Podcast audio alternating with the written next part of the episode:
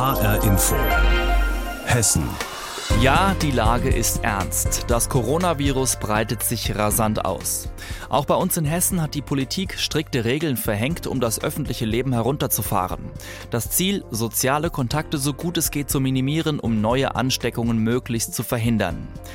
Die Einschränkungen betreffen so gut wie alle Bereiche des öffentlichen Lebens. Schulen, Kitas, Geschäfte, Gastronomie, Behörden, Freizeiteinrichtungen und vieles mehr.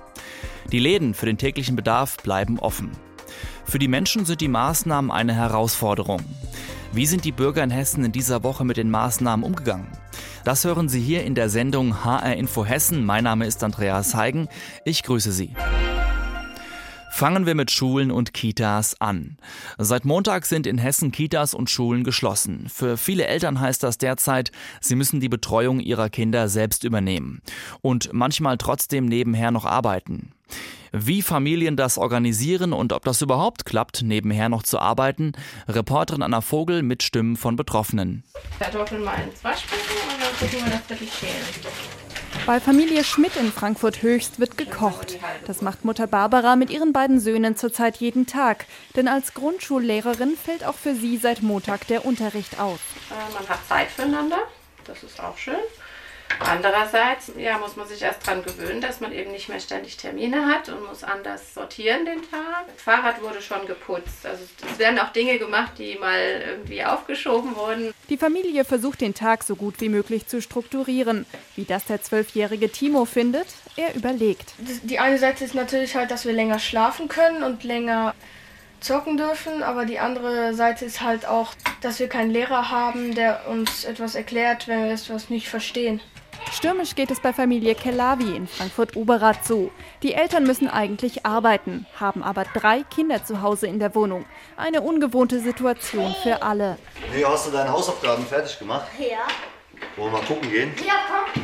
Okay. Die siebenjährige Inna zeigt ihrem Vater das bearbeitete Schulheft. Das da, das da, das da, das. Okay. Dann erklärt sie. Ich muss immer zwei Stunden lernen und wir gehen auch raus. Ihre Eltern sind auf beide Gehälter angewiesen. Diana Kellerwa ist kaufmännische Angestellte, ihr Mann Ivica Projektleiter im Hochbau. Beide machen Homeoffice, wo das möglich ist. Bis jetzt läuft's. Ja, ich bin telefonisch erreichbar, ich bin per E-Mail erreichbar. Zur Not kann ich auch mal auf eine laufende Baustelle fahren.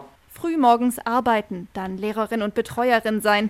Bis jetzt würde das zwar klappen, auch mit den Hausaufgaben, sagt Mutter Diana. Trotzdem ist es für sie eine Herausforderung. Das ist nicht für die Kinder nur ein Lernprozess, sondern auch für uns. Bis jetzt geht das noch, aber in so Situationen merkt man äh, ganz klar, was eine Unterstützung die Schule ist.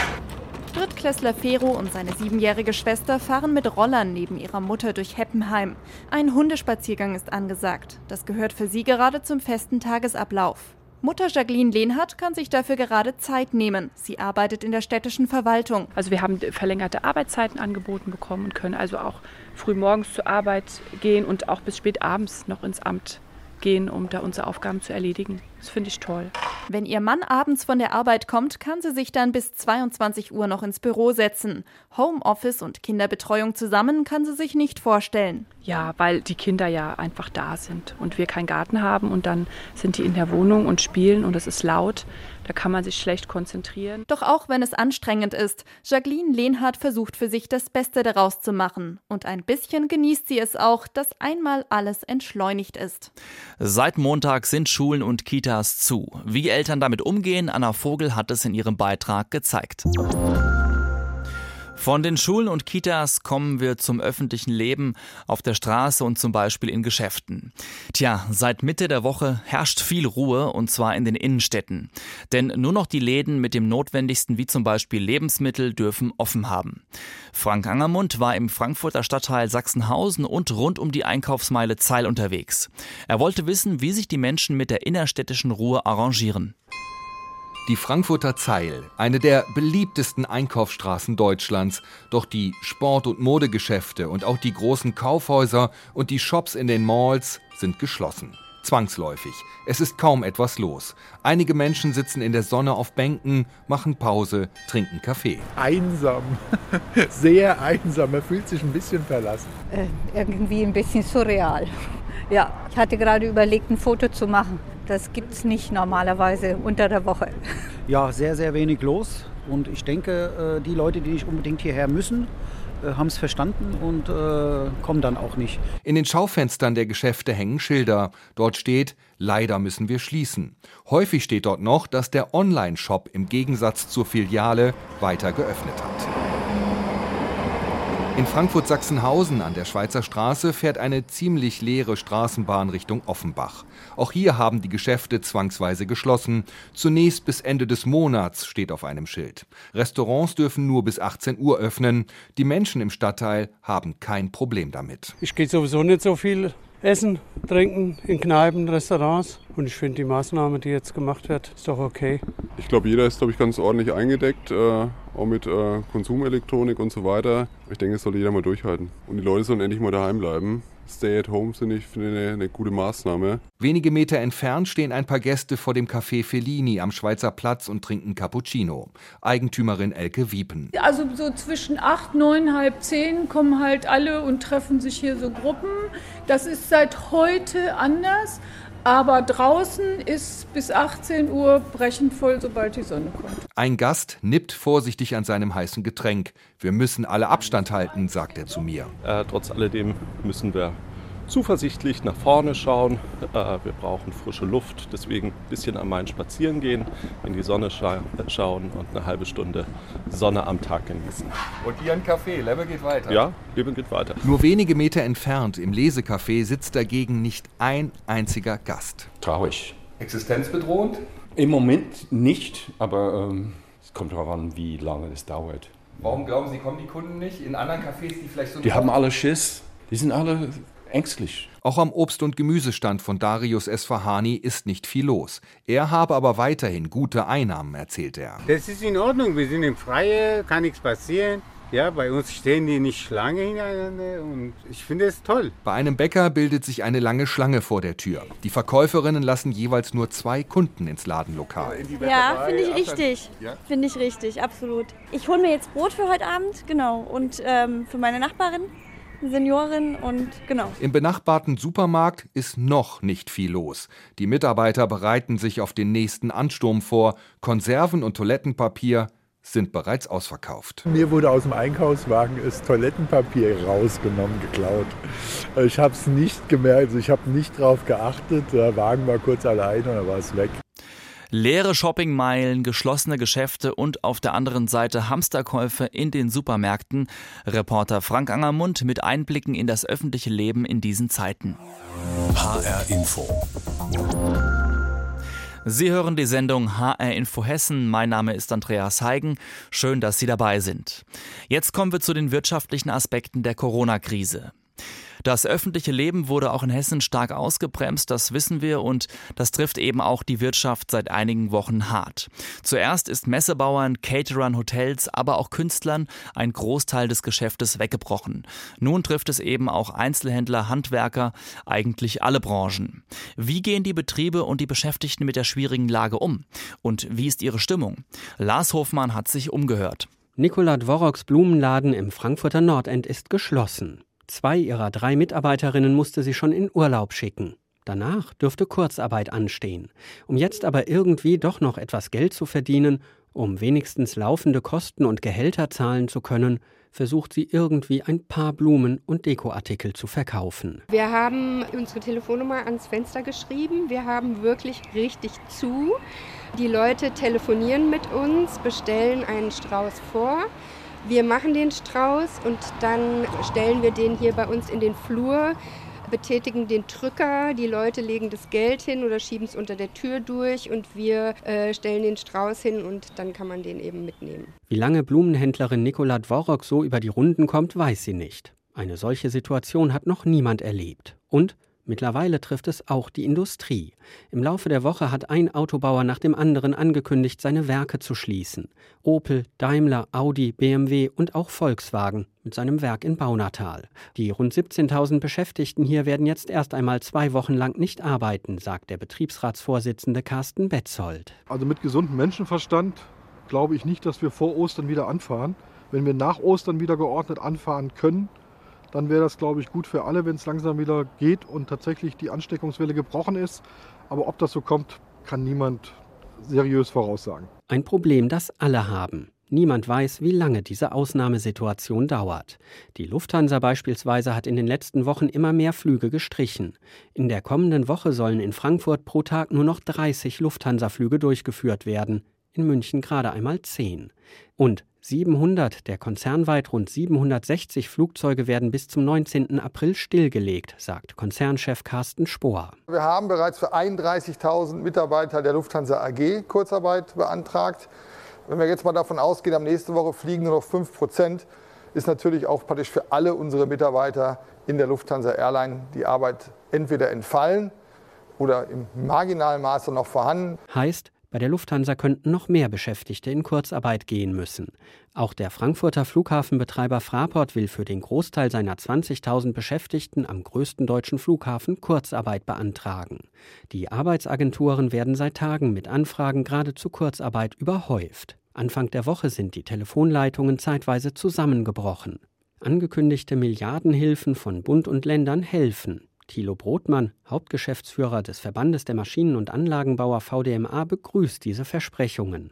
Kredite, Finanzspritzen und Kurzarbeit könnten am Ende aber nicht alle Probleme lösen, glaubt er. Man muss der Sache natürlich ins Auge sehen. In der Breite der Branche ist es natürlich schwierig, wenn so ein Zustand, wie wir ihn jetzt äh, gerade beginnen sehen, über Wochen, gar Monate anhält. Dann glaube ich auch, dass die Zahl der Insolvenzen insgesamt hochgeht. Viele Branchen und auch viele Unternehmer in Hessen kämpfen mit der Corona-Krise. Aufträge bleiben aus, Läden sind geschlossen und Werke haben zugemacht. Reporter Lars Hofmann war das mit einem Überblick. Die Wirtschaft trifft es also hart und die Corona-Epidemie könnte Existenzen kosten. Vor allem Kleinstunternehmen und Solo-Selbstständigen droht schnell die finanzielle Luft auszugehen. Die Bundesregierung will jetzt helfen und plant mehr als 40 Milliarden Euro zur Verfügung zu stellen. Auch das Land Hessen will Unternehmen mit 7,5 Milliarden Euro unter die Arme greifen. Frank Angermund. Thomas Günzel leitet das kleine Unternehmen Tomral in Taunusstein. Messebau, vier Mitarbeiter. Das Coronavirus hat die Geschäfte des Kleinstunternehmens schon Mitte Februar befallen.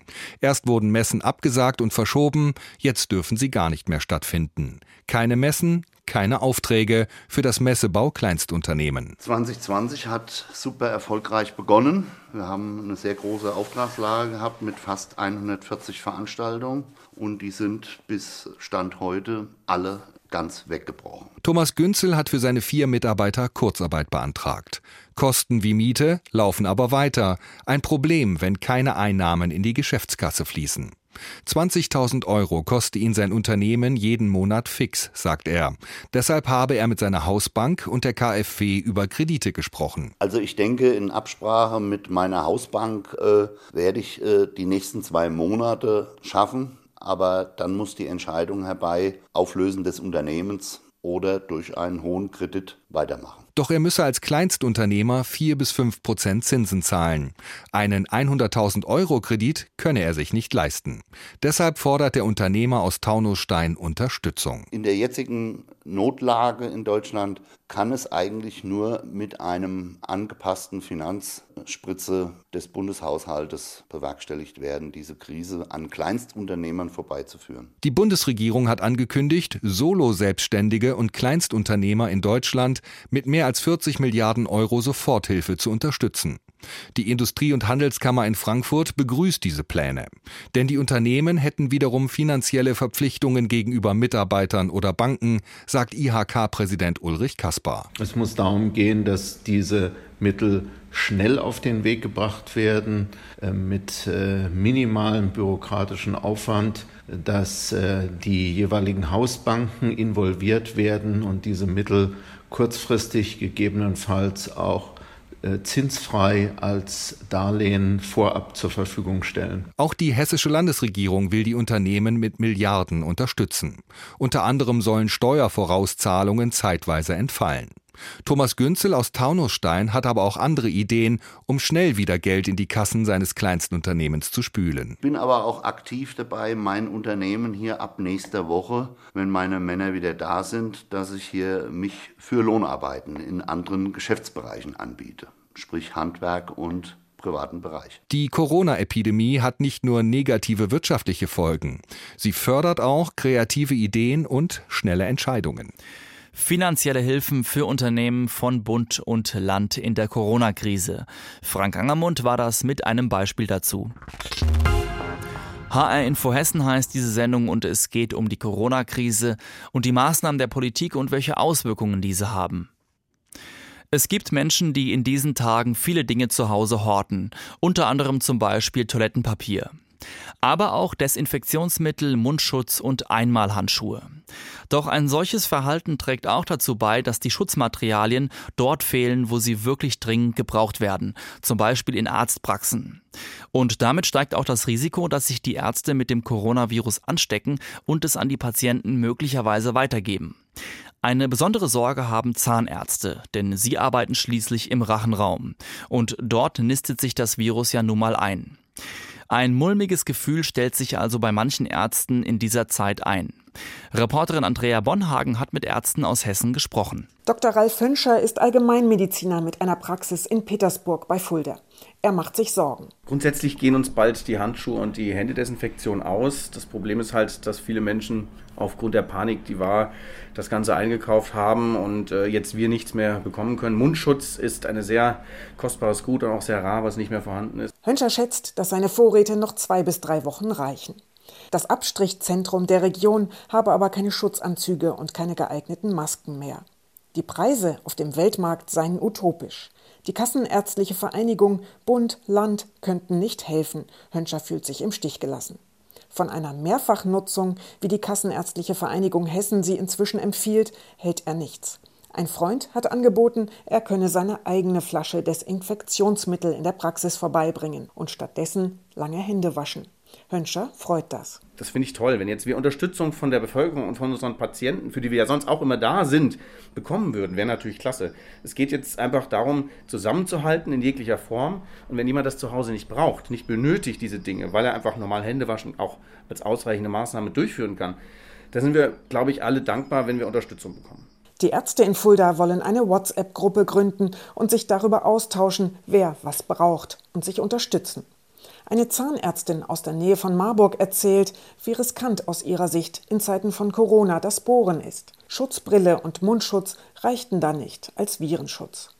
Zahnarzt Jörg Thiemer von der Praxengruppe Confidence aus Bensheim erklärt, Wir sind ja in den Praxen ständig dem Sprühnebel ausgesetzt. Das kennt ja jeder, der schon mal beim Zahnarzt war. Und äh, der Bohrer setzt an und dann kommt Wasser und dieses Wasser verteilt sich als feiner Nebel in der Luft und bleibt bis zu 30 Minuten nachweisbar. Und in diesem Sprühnebel sind die ganzen Viren drin. Das heißt, die Ansteckungsgefahr ist auch noch lange da, nachdem der Patient den Raum verlassen hat. Die Konfidenzgruppe hat deshalb beschlossen, sie machen nur noch notwendige Schmerzbehandlungen. Keine Prophylaxe, keine verschiebbaren Operationen mehr.